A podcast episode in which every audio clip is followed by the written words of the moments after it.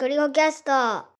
こんにちは、ゴリゴキャストです。今日は、サップという夏の水上アクティビティを体験してきたので、そういう話をします。スタンドアップパドルボートの略で SUP でサップって呼ばれる、なんていうのかなサーフィンのボードのもうちょっと分厚いやつ？まあでもすごいイメージとしては、サーフィンの上に立って、棒パドルで漕いで進むスポーツ？なんかハワイ発祥のものだって書いてあったね。で、すごいお手軽で簡単で、でも楽そうに見えて意外とハードというか体幹が鍛えられる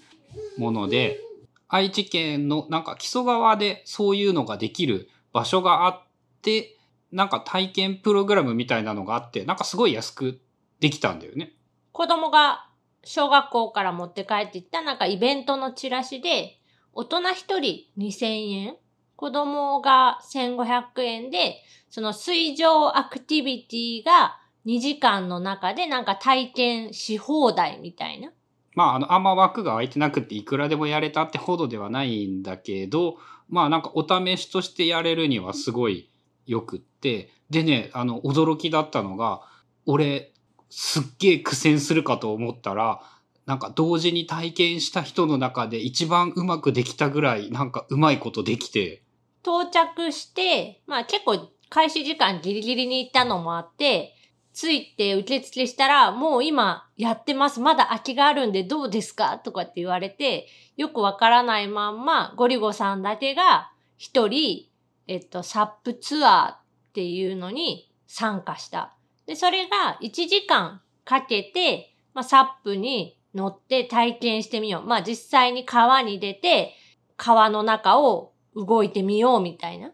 感じかな。で、最初はなんかその、水から体操座りじゃない、正座の状態で乗って、で、ちょっと慣れたらそこから立ち上がって、パドルで漕いでみましょうみたいなイメージなんだけど、なんか、落っこちることもなく、開始5分とかで立ってみるのやってみますかとかっていうのでやってみたら立てて、で、まあその、一通りの操作はできた。その曲がったり戻ったり、風が強いとすげえ流されてしまうから、こう逆風の中進んでいったりとか、まあ普通にできて。でね、終わってみてね、分かったのがね、やっぱその、外から見ると、なんかね、板の上にぼーっと突っ立って、オールで漕いで、なんかのんびり進んでいくようなイメージで、実際やってる動作自体はすげえのんびりなんだけど、普通にいっぱい揺れるんだよね。もう風がちょっとでも吹いてくれば、そのちょっと波が立って、それによって揺れて、簡単にバランスを崩して落っこちそうになるから、そのただ立ってるだけなんだけど、常に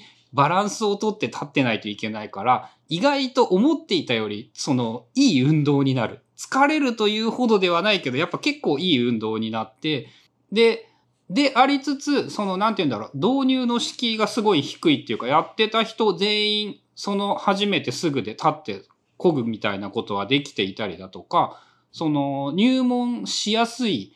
スポーツとしてもなんか素晴らしいなっていうのを思って、すごい楽しかったからね、もう一回やりたいって言って、なんか、三重県の奥のちょっと綺麗なところでそういうサップ体験ができるツアーみたいなのを帰ってきた翌日に予約した。まあ大体平均して2時間の体験ツアーで5000円ぐらいっていうのがなんかいろんなところを見た限りの一般的な相場かな。まあ、決して安いわけではないんだけど、まあ水の競技って水で遊ぶのって結構怖いことが多いので、その辺誰かわかる人がついていてくれるというのは安心だったりするというのはあるかな？このサップ自体は、普通になんか Amazon とかで調べると、一式、そのパドルと空気入れるやつと、なんかケースとフィンと、その本体とっていうので、だいたいね、3万、安いやつで3万5千円ぐらいから買えるものになっていて、まあ5万ってイメージだよね。売ってる値段、大体。で、それを言ったら、まあ、車に乗せて、運んで、川まで運んでいけば、別に自分で勝手にできるんだけど、まあ、それプラスあとはその救命胴衣が必要だったりとか、まあ、車にその、でっかいボートっていうか、そのボードを乗せるためのなんか設備じゃないけど、そういうのをやったりとか、いろいろあるから、まあまずはそのレンタルじゃないけど、アクティビティでお試ししてみて、まあよかったらその来年ぐらいに買えばいいんじゃない？みたいなことになったのかな。うん、今思ってるのは、まあ今年あと1回か2回ぐらい興味があったらやってみて、翌シーズンにもめっちゃやりたいって思ったら買うことを検討してみてもいいかな。でも俺と春菜の分2個買ったらもうそれで10万ぐらいだから、割とハードな出費だよね。娯楽としては。で、このサップがすごい良かったのが、今うちの子供が6歳で、その6歳の子供と2人乗りっていうの一つのボードの上に大人と子供が2人乗って、まあ、動けるっていうのもいいところかなって。うん。で、まあ正直、その、木曽川でやったのは水は汚ねえから、その、なんて言うんだろう。インスタ映えするような景色はあんまり撮れはしないんだけど、まあそれでもうちからね、その車で片道30分ぐらいで行けて、すごい充実して駐車場がから歩いて5分もかからない場所でその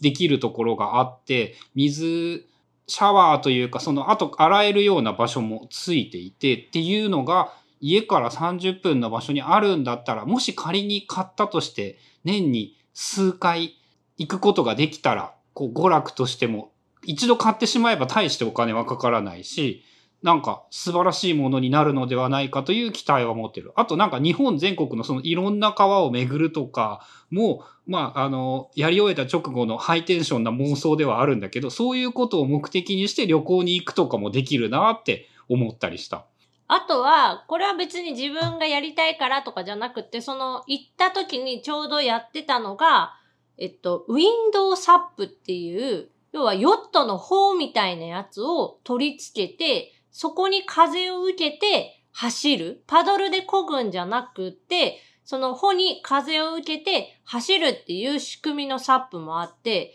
で、まあ、お試し体験はさ、すごい近場の囲まれたところで、親子ウィンドウサップ体験。で、それはちょっと定員オーバーで参加はできなくて見てただけだったんだけど、結構ね、風でビューって進んでって面白そうだったし、その体験コーナーとは別で、勝手にやってる人たちがちょっと遠くにいて、その人たちの見てたら、なんかモーターがついてるんじゃないかっていうぐらい、ビヨーンってすごいスピードであれ40キロどころか60キロぐらい本当に、60キロはちょっとう、あの水の上の妄想かな。でも40キロぐらいは出てる感じだったよね。で、あともう一つ別のタイプで、あの、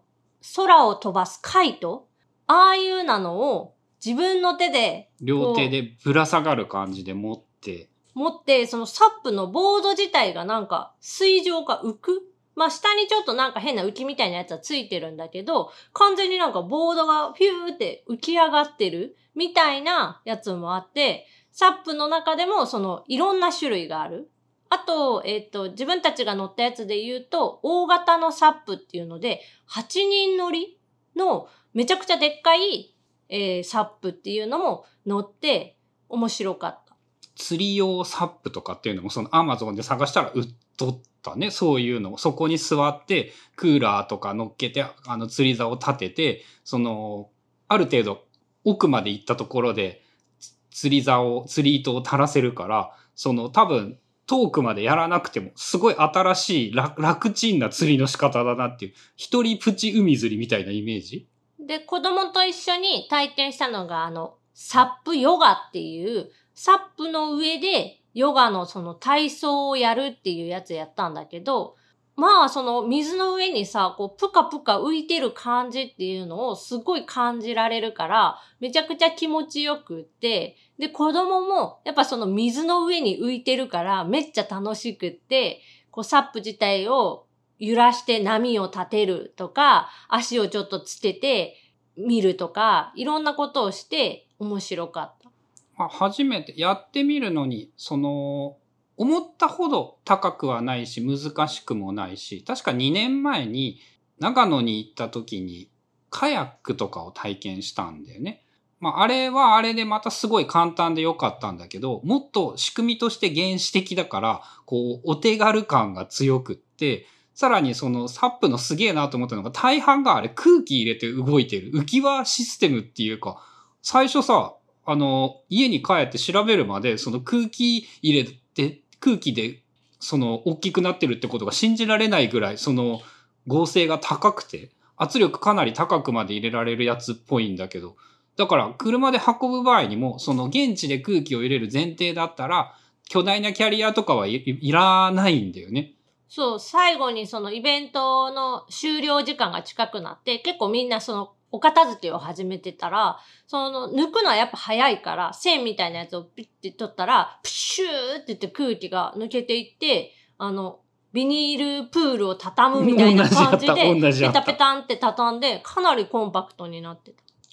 まあ、決して軽くはないんで、例えばその旅行で車なしでも持ち運ぶには結構大変ではあるんだけど、まあ、車前提だったらすごい手軽に楽しめるスポーツとしても素晴らしい。なんか車に常に置いとくのはあまり良くないやろうな。とは思うけど、そういうこともできそうで、なんかね、運動なかなかできないと思っていつつも、なんか水上スポーツとか、そのこんな簡単にできて手軽にできるんだなっていうのは、なかなか面白くって。そのヨガとかは、ボートとかそのカヤックみたいな、ああいう船の上ではなかなか多分難しいと思うから、その平たいボードの上だから寝っ転がったりとか、そのポーズが取れる。なんかね、名前みたいなのはなんとなく聞いたことあったけど、やってみたらすげえ楽しくって、来年も熱意が続いていればいいですね。ということで今日はサップっていう水上のアクティビティをやってみたよっていうお話でした。